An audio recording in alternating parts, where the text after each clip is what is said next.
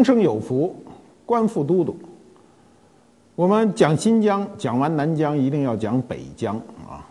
这个北疆跟南疆，除了地理不同，人文也有很多不同。新疆的面积有多大呢？一百六十六万平方公里，占全中国国土的六分之一，甚至比六分之一还多一些啊。那么我们的西藏占多大面积呢？大约是一百二十三万平方公里。差不多是国土的八分之一，这两者加起来呢，大约有两近两百九十万平方公里，占中国的国土百分之三十。你们从数字上就可以感受到这两块国土对国家的重要性。那么新疆的地理位置很有意思，它是三山加两盆，北边是二泰山，南边是昆仑山，中部呢是天山山脉。天山山脉就把新疆分为南北两半，所以南疆指的是天山山脉以南，北疆那显然就是天山山脉以北。那么两盆是哪个呢？塔里木盆地、准噶尔盆地。这两盆呢，在我们的过去地理书中啊，中国有四大盆地，占了其中两盆。我们习惯上就以天山为界啊，把新疆分分为。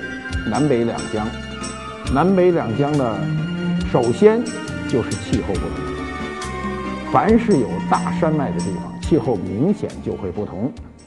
比如我们老说岭南啊，岭南是指广东地区的五岭地区啊。毛主席过去有词有诗啊，诗句“五岭逶迤腾细浪”。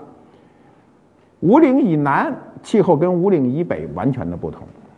再有就是秦岭。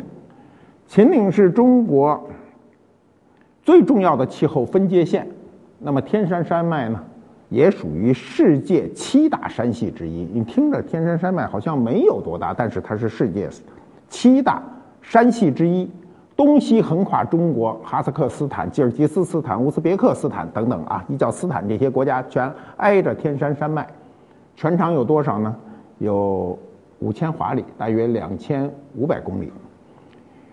天山是世界上最大独立的纬向的啊，我们说经向是竖着的，纬向是横着的啊。山系，它也是世界上呢距离海洋最远的山系，所以呢，天山山脉造就的造就的这个气候物象就完全的不同。那么？南疆非常的干燥啊，沙漠都在南疆，那北疆就相对的湿润很多，有森林啊，有草原，有湖泊。从喀什啊飞回乌鲁木齐，比如到了南疆，我当年是开着车啊，不是开着车，坐着车一路啊，奔往南疆，一站一站的走，走到了喀什，赶上了地震，最后耽误了很多时间，怎么办呢？直接飞回乌鲁木齐，坐飞机。当时买张机票非常的困难啊，我在机场耗了很久啊，费劲巴拉的买上了一张票，我也只能买一张票，因为就一人嘛。那么那个飞机跟我们今天的飞机不可同日而语。首先是飞机很小，这个飞机小到什么程度呢？中间一通道，一边就一座，一边就一个座，那个座位之破旧啊，我觉得跟二战的飞机差不多。那么这个飞机呢，啊，这个密封也不好，啊，飞得也不高，只能坐三十多个人。不到四十个人，我记得不是三十八就是三十六个座呃，这破飞机，但是有一好处啊，有一好处是你们今天有些人会很羡慕的，就这飞机上可以抽烟。嗯，可惜这好处对我没用，我不抽烟。这个过去啊，早期的飞机的扶手上还有一烟缸呢，就是可以点烟、弹烟灰的地儿。这个破飞机是可以抽烟的。新疆有人出那种漠河烟，那漠河烟啊，气味巨大啊。呃，这飞机从喀什飞往乌鲁木齐中间必须停靠一站，这一站就叫阿克苏。这个飞机在飞在高空中啊，不停的颠簸，有多厉害呢？没有人提醒你去扎安全带，你一定把安全带捆得紧紧的。为什么呢？这个大量的时间屁股是离开飞机的，就是颠飞了，颠飞了啊！你在坐飞机的感受跟骑马差不多。那么三十多个人，有多少人在吐呢？有大概有三十个以上的人在吐。你想想，这飞机上又有人抽烟。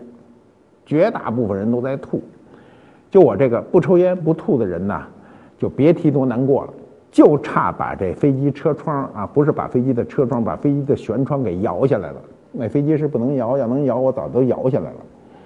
那么很有意思，飞到一半的时候，突然空姐出来跟大家宣布一事儿，说这飞机呢超重，是吧？必须下降。你想想，你飞着半截儿啊。我就当时就跟空姐说：“我说那他怎么飞起来了？你说他超重，他飞起来？他说是是飞起来了，但这飞机飞得慢了，就是因为超重就飞不快。汽车拉东西拉得多啊，超重这汽车就就损耗损耗这个速度啊。你看着这个公里表上好像是一百公里，实际上它跑不到，它就是就降速了。到了乌鲁木齐，我取行李啊，我一取，他说你行李没没带过来？”哎我说怎么没带过来？我一下就急了。他说给你卸阿克苏了，说飞机超重。哎，我说飞机超重，我的行李不超重啊，凭什么把我的卸下去？啊？没有人跟我解释，就说该着把你行李卸下去了。然后我说那怎么办呢？他说等着，要不然自个儿去取。从阿克苏飞到乌鲁木齐还得飞两个钟头呢，我怎么自个自己去取呢？他说要不然你就等下一班飞机吧。我心说，那下一班就下一班吧。结果一问，下一班飞机两天以后。我自个儿在乌鲁木齐等着下一班飞机给我送行李。那我就想怎么办呢？那我们先去一个短途啊，短途上哪儿去呢？去吐鲁番。吐鲁番吸引我的原因啊，至少有两个。第一个就是我们非常熟的那支歌曲，叫《吐鲁番的葡萄熟了》。阿纳尔汗的心儿醉了。我一想这地儿有意思，咱去。第二呢，就是吐鲁番这个地方啊，有火焰山呐。那么我去吐鲁番的时候，路上就发现了晾晒葡萄的地方。我过去啊，小时候啊，我现在想起来就是嘴里就发甜。小时候酷爱吃葡萄干儿，为什么？高糖分啊，嚼起来有弹性。我们小时候水果不能像现在这么随便吃，所以这种葡萄干儿啊，在干果中算水果，在水果中算干果，它站在中间地带，所以吃起葡萄干来就没完没了。但是没有那么多吃的呀，没有那么多葡萄干可给你吃啊，所以到了新疆对葡萄干啊一往情深。我到了新疆才知道，这新疆的葡萄干所用的葡萄跟我们平时吃的那葡萄不是一个品种。它这种品种呢，首先得皮厚。我们吃到的葡萄好吃的啊，比如玫瑰香啊、马奶子都皮薄啊。第二呢，这葡萄干如果生吃啊，就是新鲜的吃，它有点发涩，所以它必须晾晒成葡萄干。过去有人告诉我说，这葡萄干啊，说你吃的时候得洗，说过去都是人拿脚丫子踩出来的。我到新疆一看，完全不是这么回事。这葡萄干首先不是晒出来的，你千万不要以为葡萄干是搁在地上晒出来，跟那个北方农民晒粮食似的，不是那么晒的。它是啊，悬挂那种阴干的。你到了这个新疆去啊，你尤其到了吐鲁番这种地方，它有很多晾晒这个葡萄干的这种房子，专门盖的。通风的那砖都是搭着砌的，中间全是空眼儿。那个地方啊，非常的旱，一年都不下雨。旱到什么程度呢？就是一盆水泼地上，一转眼儿就干了。所以葡萄干全部是晾晒出来的，一定是在阴的地方晾晒出来的，绝对不是晒出来的。我们去火焰山啊，我赶上那日子已经不是最热的日子，九月初了。火焰山，我们对它最多的了解是从《西游记》铁扇公主那一段了了解到的啊，说这个地方酷热，有多热呢？我印象中记载着说地表温度能达七八十度啊，七八十度什么概念？就可以直接摊鸡蛋了。我去的时候也确实热，白天的中午啊，大概气温在四十二三度，四十二三度那种干热还可以忍受，但湿热是不可以忍受的啊。你如果说你到江南地区，甭说四十二三度，就是三十七八度的那种湿热高温，人就得休克。但干热可以忍着。你比如说，你在这个阴凉的地儿啊，在树底下站着，就就还可以跟狗似的哈着气待着，还不至于你特难过。那么火焰山南边呢，就是我们的高昌古城啊，是这个历史上呢是高昌国是丝绸之路的重要门户。玄奘大师啊。在《大唐西游记》中呢，记载他就路过这个时候呢，被高昌国王呢，这个屈文泰呢挽留在此呢，要求他为他的子民，就是高昌国民去讲经说法。当时高昌国王是最鼎盛时期，辉煌有钱啊，全国信奉佛教，所以好容易逮上这这一个这个大和尚来这儿，好好的给我们讲讲。你想想，我们这唐僧是重任在肩啊。玄奘啊，执意他就不肯，他就不想，就说我我我不可能在这儿啊给逗留啊，那怎么办呢？那国王不干呢，国王说我给你好吃好待遇，让你给我讲经说法，你跟我玩这套不行。玄奘就表示哈，如果你国王不放我走，那我在这儿就就绝食了啊，表明我的这个态度。那么高昌国王一听呢，说那咱咱咱不能干这事儿哈，所以就开出条件说，咱们俩干脆这样，咱们结为兄弟啊。法师呢？您呢？讲经啊，一个月，这可以吧？讲一个月，不能永久讲下去，讲一个月。然后我替你准备，准备什么呢？法服啊，多少多少套，黄金百两，银钱给你三万，捐多少啊？马多少啊？仆人多少啊？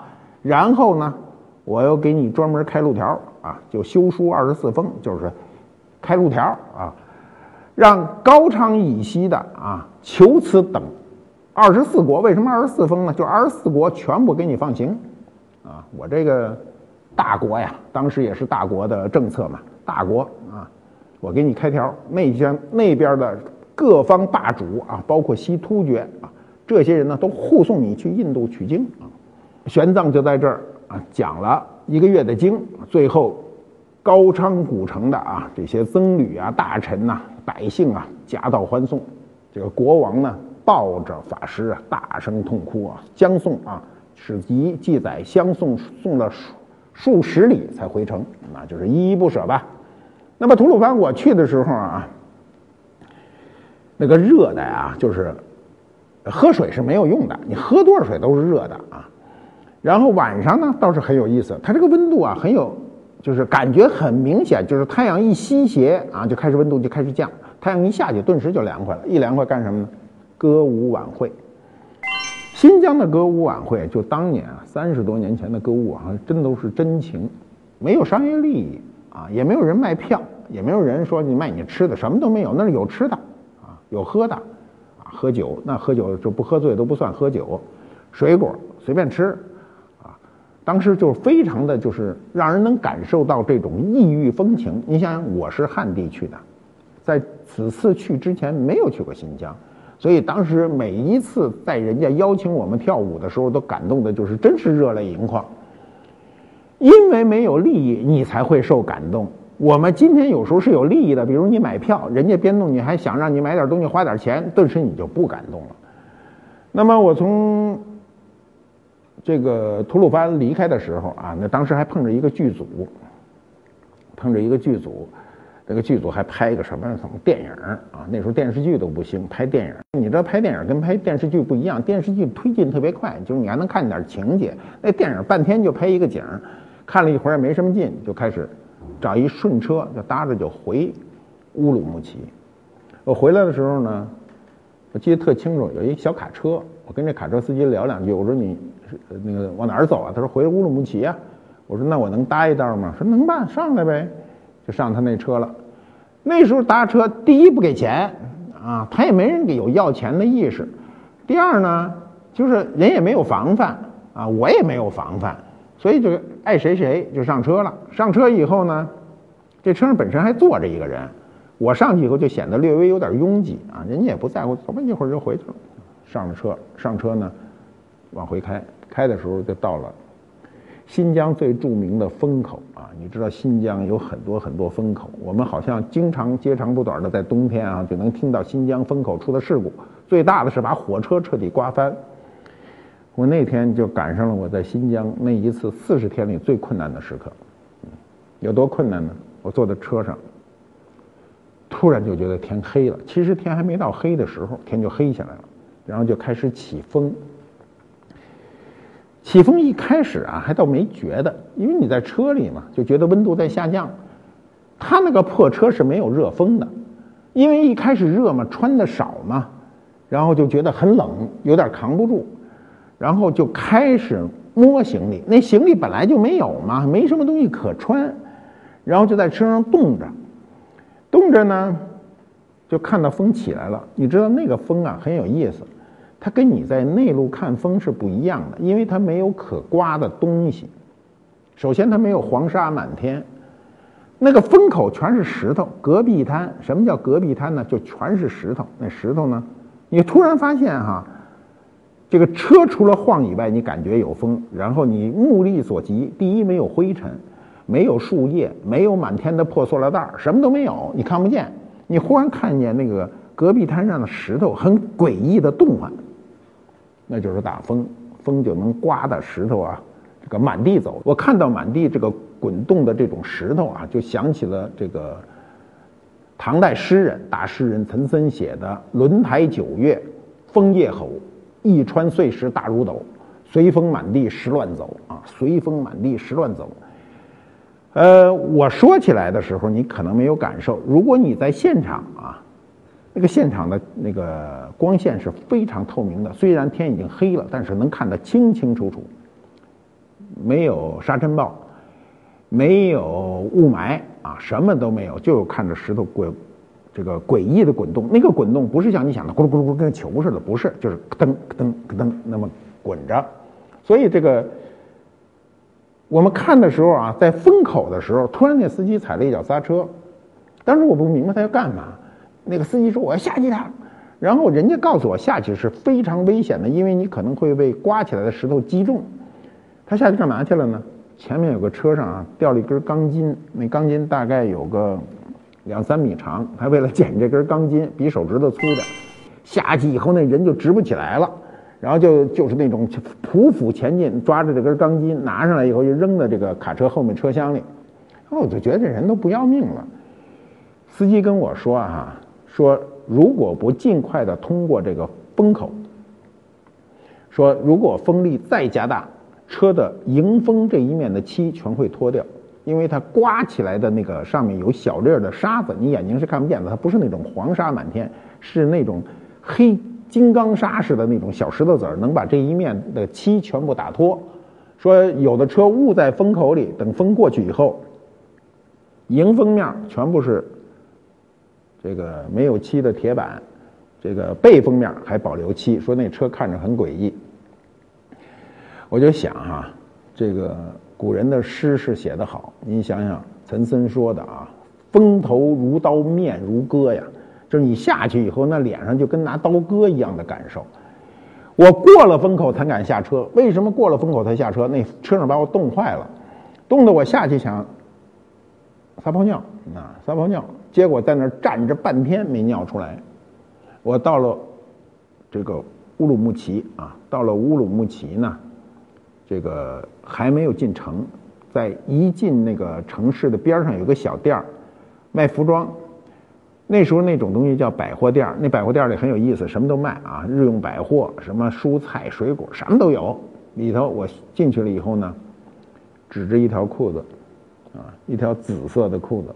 我那个年月是没有鲜艳的衣服的，我指着那条紫色的裤子，说不出话来，冻的，就是就那意思，你得把那裤子给我，我得穿上，然后在人家商店里啊，把外裤脱掉，把那条不是棉毛裤，是一种线裤啊，是一种线裤，我这辈子就穿过那么一个古怪的裤子，先穿上去，然后再穿上自己的外裤，半天才缓过神儿来。这条裤子我在家里搁了二十多年啊，二十多年，每回看到这条裤子的时候，都会想起那段历史。后来有有一年，我一个朋友也是到我们家，也是衣服穿少了，走的时候特冷，我就把这裤子送给他了。我说这裤子救过我一命，也救你一命，您就穿着走吧啊。后来我还隔了一段日子想去他们家给要回来，因为我觉得那是一个纪念。后来想了想，让人觉得怪小气的，就没要。但我今天想来想去，还是应该小气点，把它要回来。那么我从了乌鲁木齐啊，就开始奔了北疆了。北疆啊，北疆漂亮，真的是漂亮。我们车开出去以后啊，没多久过天山啊，因为车车是在南疆都是平面开嘛，到了北疆就开始爬山。爬山看的时候，经常可以看到那种画儿一样的这种松柏啊，主要是柏树，还不是松树，都是塔松一样的那种。说不出来那什么树啊，都是，呃，高山树种，没有树叶子啊，针针叶。开着开着开着，就突然的看到一个湖啊，这湖叫赛里木湖啊，你听这名字赛里木湖。嗯，有多漂亮呢？我这个没法形容啊，就是你。不看见，不在新疆坐那样的车，尤其过去的车没有现在的车好。现在车好啊，屋里越舒适，你对外面的感受就就越淡。如果你这个这个车里非常的不舒适，你对外面的景色就就非常关心。那么按照书上一种一种很很世俗的说法，叫璀璨的蓝宝石。我想了想，我也没什么词儿能说过这个词儿，真是一个璀璨的蓝宝石。它是新疆最大的高原湖泊，是个冷水湖啊。有多冷呢？据说这个年平均温度只有七度啊，所以里头都是冷水鱼。冷水鱼长得很慢，所以冷水鱼的鱼肉都会很鲜。水有多干净呢？我们走到湖边，嗯，停车了，走到湖边，喝了一口啊，那个水我直接就能喝。我喝了一口，哎呀，我觉得那个水啊，甜甜的。那么赛里木湖今天啊，今天已经成旅游地。这个旅游地儿了啊，要门票了啊！我现在就不明白，我现在也想不出来，说那么大宽阔的一个地方，凭什么要门票？他从哪儿开始要票啊？中国是这样啊，中国是一个有很多事不太容易理解，比如自然景观收费，我就不太理解。现在各地的自然景观，甭管大的小的，自个儿随便一圈就开始收费，还票价昂贵。你到国外去，到欧洲去啊，到这个。美国去啊，自然景观一般都是不收费的。它收费的地方一定是人文景观。那人文景观是因为你有投入啊，所以我才是要收你钱呢。那自然景观倒是大自然赐予你的，你凭什么来收钱呢？哎，我们国家就有意思，连新疆，嗯，像赛里木湖这种地方，过去我今天回想起来也不知道它从哪儿开始收费啊。就是你走着走着，突然一大片湖泊一望无际，你凭什么收我钱呀？我看一眼你就收我钱吗？现在中国的这种自然景观的收费现象就越来越严重，而且越来越贵。那么我到伊犁的时候，正赶上是初秋嘛，啊，特别的美，那种美呢，呃，拿嘴巴说是说不出来的啊。伊犁首先它得名就是伊犁河啊，伊犁河就是光明的一个意思啊，在太阳太阳下啊，波光粼粼，这就是光明显达啊。那么最早呢，记载是见于《汉书》啊，史称伊犁啊，伊犁。到以前的伊犁呀，写伊列、伊犁，就是里外的里，伊犁美丽的丽，这都无所谓。到了乾隆时期，才正式定名为伊犁。我到了伊犁呢，伊犁跟就是北疆跟南疆不同的是什么呢？是北疆的汉化啊，比南疆要这个普遍的多。我到了伊犁以后啊，先看见俩小伙子骑着摩托，哈就骑过来。那个年月，摩托是非常狂的，因为八十年代初的时候，整个中国私人几乎是没有汽车的，有摩托已经不得了了。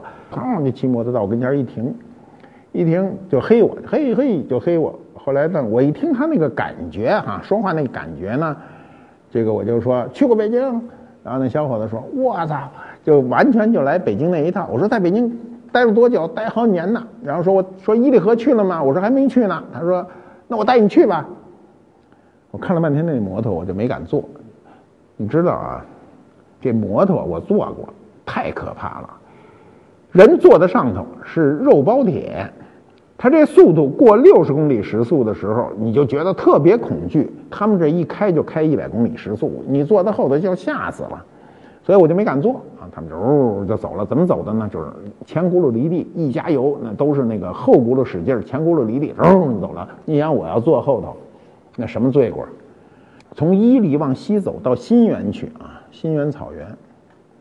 新源草原，这新源这个名字呢，本身是个很新的名字，就是新开发出来的这种草原。新源草原啊，它那个漂亮啊，它是跟蒙古啊、跟内蒙是不一样的。内蒙的草原就是一望无际，风吹草低见牛羊，是这种感觉。但新疆的草原不是，它是远看有山，近看有河，有树，它在草原上偶尔会长起来参天大树，有它的毡房。我们走到一个地方啊，已经是傍晚了，炊烟袅袅。那个就是你想画有多漂亮，它那个景就有多漂亮。我就跟车说停车，我要下去拍照。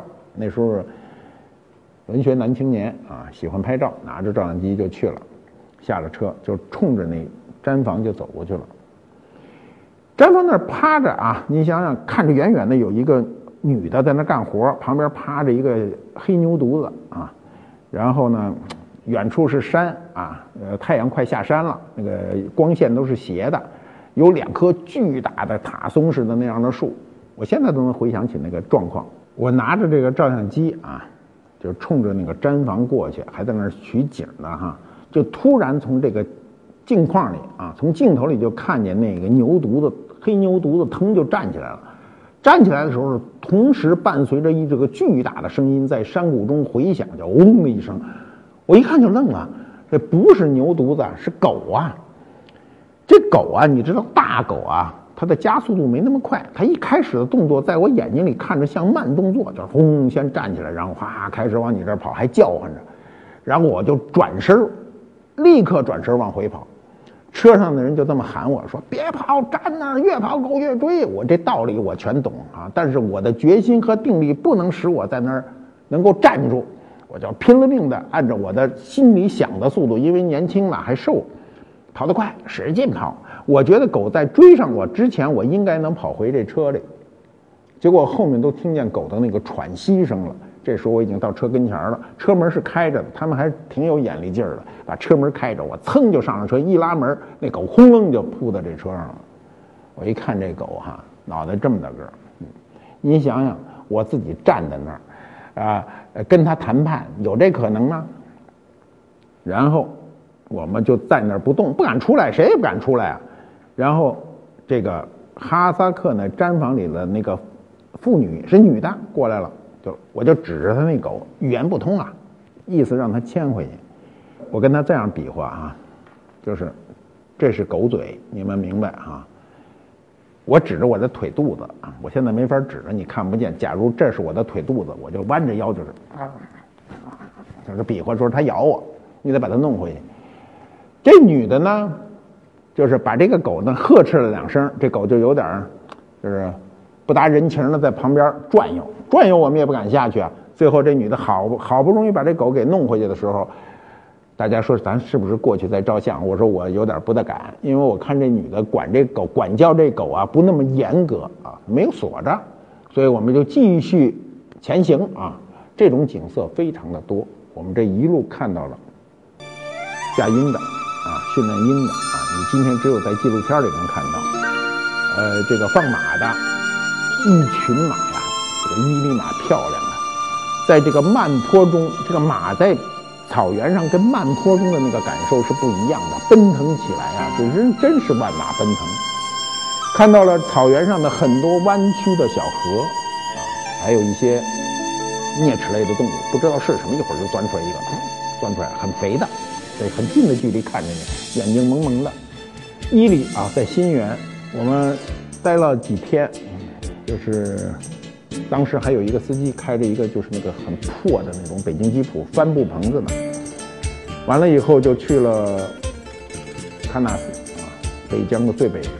我们今天都知道喀纳斯湖呢，那里有很多大红鱼，据说那鱼有好几十米长，我觉得都是以讹传讹啊，就可能就是一种鲑鱼，大型鲑鱼，估计能有个两三米就不得了了。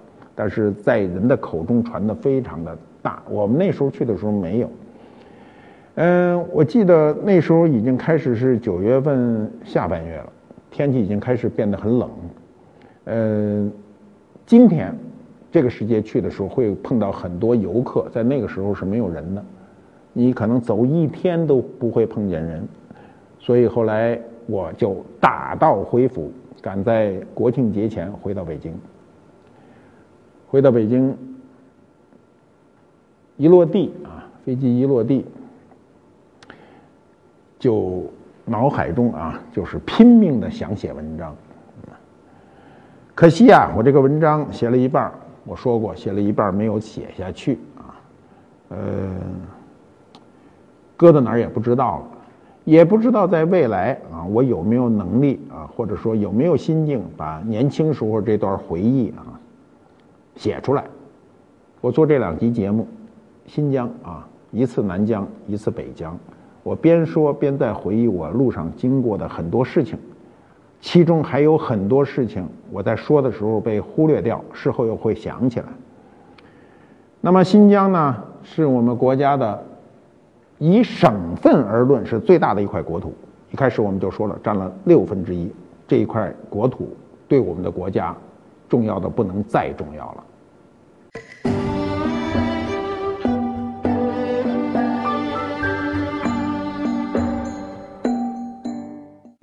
官复猫揭秘官复秀啊，谈新疆一定要谈新疆白玉啊，这是和田白玉雕刻的一个马头。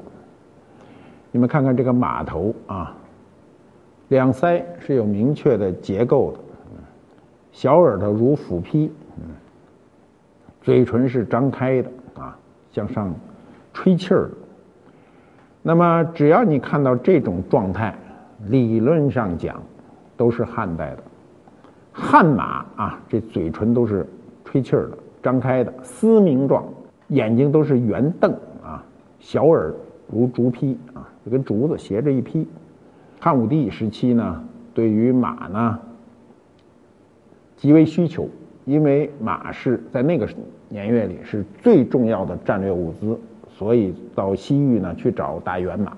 嗯，我们现在有时候也说大完马，不管是什么。啊，就是大圆马、汗血宝马，所以我们看到汉代文物里的关于马的描述非常多，尤其西北出土的文物，比如我们知道的马踏飞燕，马踏飞燕，这跟那个时期基本上是一个时期的风格，但这件东西并不是汉代的，什么时候的呢？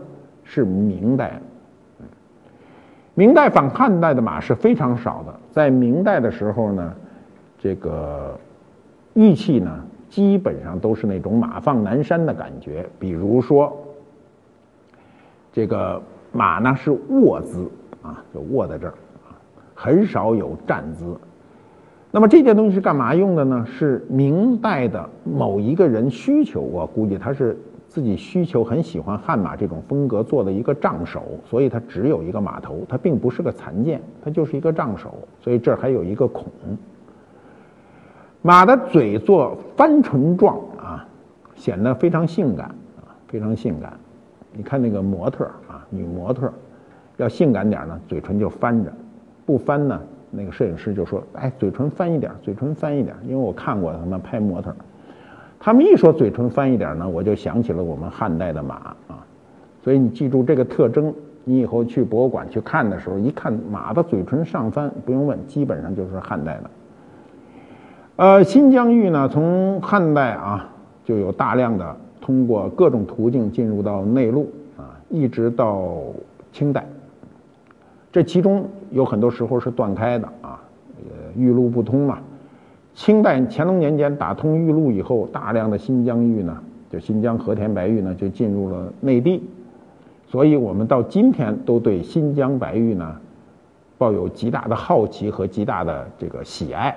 啊，一说我们这个白玉就是羊脂白，四百年前的明朝人啊，那时候呢对白玉也是非常追求的，但是明代的白玉并不多见，因为那时候呢跟新疆的陆路不通啊，之间有隔阂，这块玉啊，它实际上是带有一块柳裂的。从材料上讲呢，是有材料缺陷的。可是，在明代的时候，有这样一块玉能做成这样一个杖首，已经是非常不易的一件事情。尤其他把它做成汉代的造型。